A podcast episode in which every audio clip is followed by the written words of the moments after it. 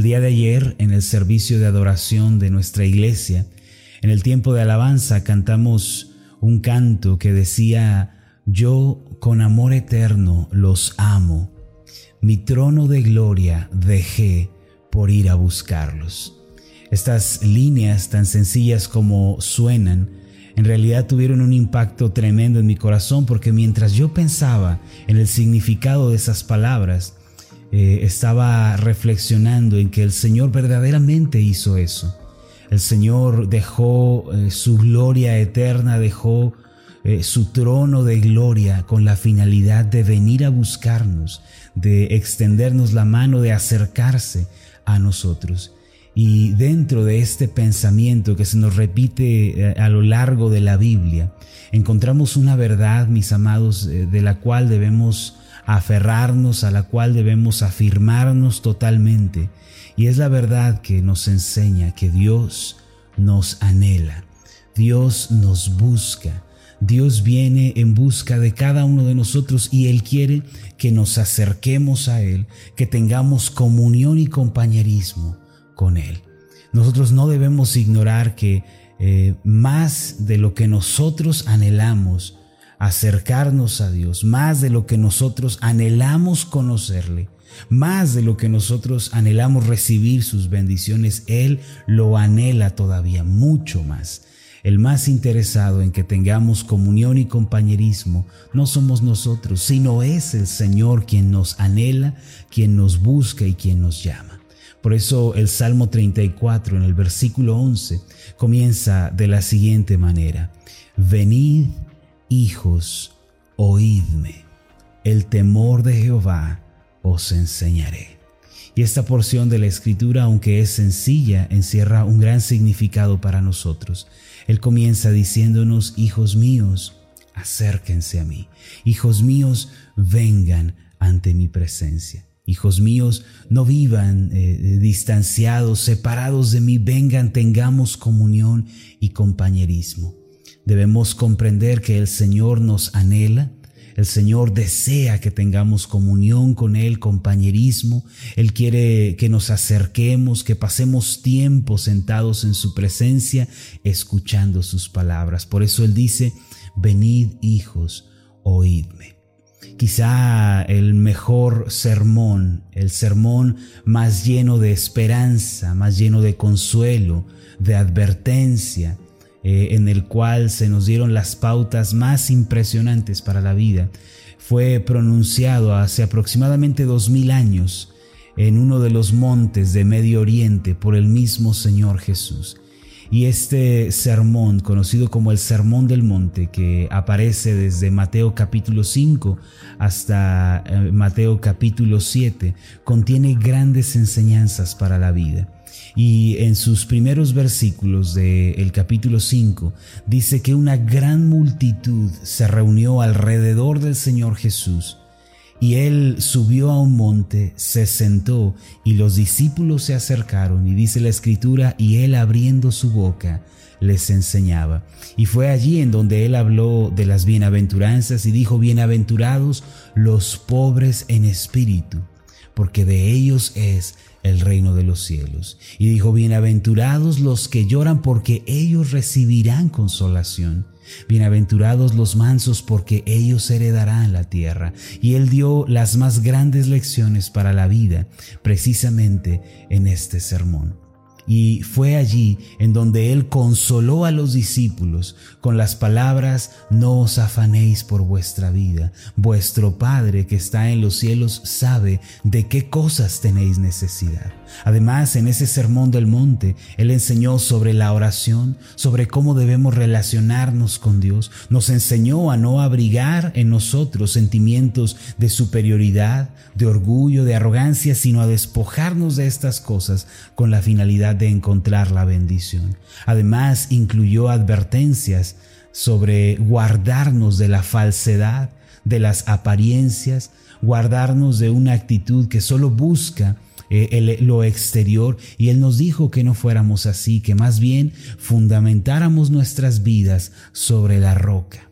En otras palabras, el Señor siempre ha tenido interés de que nosotros vengamos ante Él, tengamos compañerismo y comunión para que Él nos pueda enseñar el verdadero significado de la vida y pueda mostrarnos cómo es que debemos vivir en esta tierra. El Señor no quiere vernos eh, como náufragos en, el mar, Él no quiere vernos extraviados en el camino de la vida, chocando y golpeando contra esto, contra aquello, eh, viviendo con infelicidad con amargura en nuestro corazón, el día de hoy debemos comprender que Él nos llama porque Él quiere tener comunión y compañerismo con nosotros. Y en ese llamado que Dios nos hace, Él quiere enseñarnos cómo debemos vivir. Por eso el Salmo 34, versículo 11 dice, venid hijos, oídme. Hermanos, el Señor ha abierto la puerta el Señor ha preparado todo y nos llama el día de hoy. Usted está invitado a venir delante del Señor, a escuchar y a recibir de parte de Él. Vengan hijos, escúchenme. Es el llamado de Dios para nosotros. Y añade en el Salmo 34, 11, el temor de Jehová os enseñaré. Dios, como ya lo dijimos hace un momento, Él no quiere vernos vivir en la incertidumbre, no quiere vernos vivir en la confusión. Él no quiere que vivamos sin su temor en nuestros corazones. El profeta Jeremías fue quien habló sobre los riesgos, los peligros de vivir sin el temor de Dios en nuestro corazón. Él nos enseñó que la vida puede volverse amarga, compleja, puede volverse difícil si nosotros vivimos sin el temor de Jehová en nuestros corazones. En Jeremías capítulo 2, versículo 19, podemos leer lo siguiente, Tu maldad te castigará y tus rebeldías te condenarán. Sabe pues y ve cuán malo y amargo es el haber dejado tú a Jehová tu Dios y faltar mi temor en ti, dice el Señor Jehová de los ejércitos. Mire las palabras de Jeremías, él declara cuán malo y cuán amargo es el haber dejado al Señor tu Dios y faltar su temor en ti. Si nosotros vivimos sin el temor del Señor en nuestros corazones, si no hacemos un alto en nuestra vida y reflexionamos sobre el camino de Dios, lo más seguro es que nos vamos a extraviar en el camino de la vida, vamos a comenzar a valorar cosas que no son realmente importantes, a buscar cosas que realmente no tienen valor. Y al final quizá vamos a ser ricos y vamos a ser exitosos en las cosas equivocadas. Pero si nosotros tenemos el temor de Dios en nuestra vida, evitaremos la amargura, Evitaremos esas situaciones de quebranto y de dolor y podremos hallar el camino de la felicidad. Por eso el Señor quiere enseñarnos su temor en la vida práctica. Él quiere que vivamos con temor de Dios en nuestro corazón. El Salmo 34 dice, venid hijos, oídme, el temor de Jehová os enseñaré. Y en el versículo 12 dice, ¿quién es el hombre desea vida? Es como si después de este llamado para venir ante su presencia y aprender su temor, él hiciera un alto y ah, plantea la siguiente pregunta, ¿quién es el hombre que desea vida? ¿Quién es aquel que quiere amar la vida, que quiere despertarse cada mañana y decir estoy tan feliz de vivir, estoy tan contento de tener aliento y fuerzas y dice que desea muchos días para ver el bien? ¿Quién es aquel que desea una larga vida para contemplar el favor y la bendición de Dios? Esto, mis amados, es una consecuencia directa del temor de Dios podemos despertarnos el día de mañana con entusiasmo, con ánimo, con fuerzas renovadas. Podemos salir cada día a nuestros trabajos, a nuestros compromisos, con ese ánimo renovado, con esa esperanza en nuestros corazones. Y esto viene como resultado del temor de Jehová en nuestras vidas. Él dice, vengan, escúchenme, anhelo tener comunión con ustedes. Voy a enseñarles en esa comunión cercana e íntima, voy a enseñarles el temor de Jehová. Y entonces pregunta el Señor mismo, ¿quién es el hombre que desea vida? ¿Quién es aquel que desea muchos días para ver el bien? Esto es una consecuencia directa del temor de Dios. Y entonces prosigue a enseñarnos cómo debemos vivir con el temor de Dios en nuestros corazones. Lo primero que Él menciona es lo siguiente, guarda tu lengua del mal. Si queremos vivir en el temor de Dios, el primer paso que nos muestra la palabra es que guardemos nuestra lengua del mal. ¿Qué significa esto? Que nuestra lengua debe librarse de la maldición, que debemos dejar un lenguaje corrupto, un lenguaje que es ofensivo, que es negativo en relación con los demás y con nosotros mismos. Por esta razón en Efesios capítulo 4, el apóstol Pablo declaró en el versículo 32, ninguna palabra corrompida salga de vuestra boca, sino la que sea buena para la necesaria edificación. Amados nosotros, si queremos ver días buenos, si queremos gozar de esta vida, primero debemos refrenar nuestra lengua.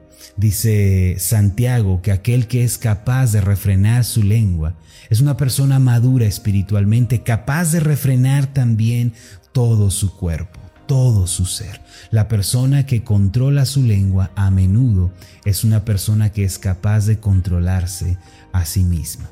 Por eso el primer paso para ver días buenos, para abrazar la vida, es que nosotros controlemos y dominemos nuestra lengua. El día de hoy hagamos un autoexamen en cuanto a las palabras que hemos estado diciendo. Muchas veces decimos palabras negativas en relación a nuestra propia vida. Soy un pobre, soy un miserable, a mí las cosas nunca me salen bien, yo voy a morir solo. Y la gente suele decir palabras de maldición en relación a sus propias vidas. ¿Qué decir de las palabras de maldición que se dicen contra otros? Tú eres esto, tú eres un irresponsable. A, veces las personas en su propia casa se maldicen entre ellos. El esposo maldice a la esposa cuando le dice, tú nunca haces las cosas bien, tienes la casa sucia, desordenada. Y la esposa maldice al esposo cuando le dice, tú no eres un buen marido, tú no sabes amar, ¿por qué me casé contigo? Y cuando hablamos este tipo de lenguaje en nuestra vida, se amarga. El Señor nos dice, guarda tu lengua del mal. Antes de hablar maldición, antes de hablar palabras corruptas, primero debemos bendecirnos unos a otros. Guarda tu lengua del mal y tus labios de hablar engaño. ¿Qué quiere decir esto? Que debemos apartar de nosotros toda clase de mentira, toda clase de engaño y de deshonestidad. Debemos estar dispuestos a decir la verdad, a ser transparentes entre nosotros. Si no somos transparentes, si siempre estamos mintiendo, si siempre estamos saliéndonos por la tangente, no vamos a poder ser personas de confianza. Muchas personas destruyen sus relaciones personales precisamente por la desconfianza. Es muy triste ver a un esposo que no es honesto con su esposa. ¿Cuánto daño ha hecho la deshonestidad? ¿Cuánto daño ha hecho el engaño? Cada mentira que decimos es una deuda que tenemos con la verdad y tarde o temprano vamos a pagarla. Es mejor que digamos la verdad por doloroso que pueda ser, que seamos honestos por más vergonzoso que pueda ser para nosotros. Cuando hablamos verdad, apartamos nuestra lengua de hablar engaño, entonces estamos en vías de cambio. Si nos comprometemos con la verdad, entonces podremos ser librados de la destrucción. Además dice el Señor, apártate del mal y haz el bien. ¿Qué significan estas palabras? Es una disposición a dejar todo lo que sea corrupto, todo lo que no provenga de Dios. Es una disposición a terminar con, una, con un mal carácter, con una mala actitud, con las prácticas pecaminosas para seguir al Señor. Y finalmente dice Él, busca la paz y síguela. Qué importantes estas palabras últimas. Busca la paz y síguela. ¿Qué quiere decir? Que debemos ser sobre todas las cosas pacificadores. No debemos ser agentes de conflicto o de caos a donde quiera que vamos. No debemos estarnos peleando con la persona que de pronto ahí en el tráfico se nos metió, con el mesero que no hizo, no nos trajo bien nuestro pedido. Quizá no debemos ser eh, personas conflictivas con el vecino, que le barremos, le echamos nuestra basura o que siempre estamos con un rostro enojado, siempre a la defensiva, siempre peleándonos con otros, siempre hablando mal de nuestro jefe, eh, peleando con los compañeros de trabajo. Dice el Señor, busca la paz y síguela. En lo que dependa de ti, busca estar en paz con todos los hombres. No seas un agente de conflicto, no seas una persona que siempre está en discusiones, siempre peleando con otros. Mantén una actitud pacífica. Recuerdo la historia de este sabio que era conocido mundialmente porque había vivido 120 años y todavía tenía fuerza, estaba eh, todavía senil, tenía pensamiento, era un hombre sabio pero de avanzada edad. Y un joven tratando de encontrar el secreto de su sabiduría, subió a la montaña, tocó a la puerta de su casa y entró. Le dijo, he venido para que usted me revele el secreto de su vida tan larga y tan próspera. Quiero saber cómo pudo vivir tantos años. Yo también quiero vivir muchos años. Y este hombre sabio, haciendo un silencio, le dijo lo siguiente, el secreto de una vida larga y feliz es nunca discutir con nadie. Y este muchacho pensó, de pronto eh, mostró un rostro descontento y le dijo, pero eso es imposible. Nadie puede vivir sin tener conflicto con otros. Eso que usted está diciendo es imposible, es una locura. Y entonces el sabio le dijo, ¿sabes qué? Tienes la razón. Tienes razón. Allí él estaba demostrando que verdaderamente él había evitado toda clase de conflicto con la finalidad de preservar la paz. Mis amados, esa es la misma actitud que debemos tener nosotros.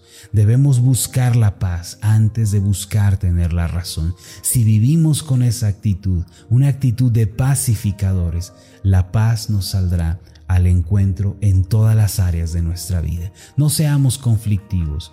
Muchas personas al despertar rápidamente lo primero que hacen es ponerse los guantes de box para despertar al lado de su esposo, de su esposa, de sus hijos o de sus padres y comenzar a pelear. Comenzar a pelear con la sociedad, comenzar a pelear con otros. El Señor nos dice, ¿quieres amar la vida? Quieres ver días buenos venir a ti. Quieres contemplar una vida abundante y plena. Entonces, guarda tu lengua del mal. Aparta tus labios de hablar engaño. Apártate también del mal y haz el bien. Y finalmente, busca la paz y síguela. Si hacemos esto, el temor de Jehová estará en nuestros corazones y podremos disfrutar de la vida. Vamos a hacer una oración para terminar.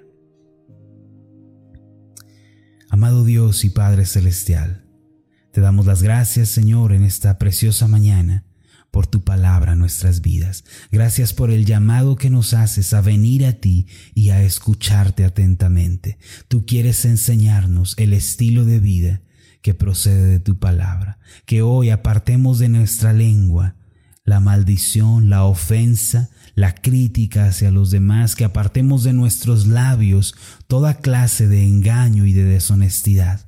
Señor, que quitemos de nosotros el pecado, que nos comprometamos a hacer el bien y sobre todas las cosas ayúdanos a ser pacificadores a donde quiera que vamos. Que no vivamos con conflicto, discutiendo siempre con el prójimo, peleándonos siempre con aquel que está a nuestro lado. Danos una actitud de pacificadores. Esto te lo pedimos en el nombre de Jesús. Amén y amén. Mi nombre es Marlon Corona, soy el pastor de la iglesia Ascender en la ciudad de Zapopan, Jalisco, en México. Le agradezco mucho por haberme seguido con esta meditación. Mi oración siempre es que usted sea prosperado en todas las cosas y goce de una buena salud, así como prospera en su alma. Lo invito a que ore por las meditaciones Ascender y le pregunte a Dios cómo puede usted ser de bendición para este ministerio. Las meditaciones Ascender son impulsadas y apoyadas por nuestros oyentes Reciba un fuerte abrazo de mi parte. Que Dios le bendiga. Hasta la próxima.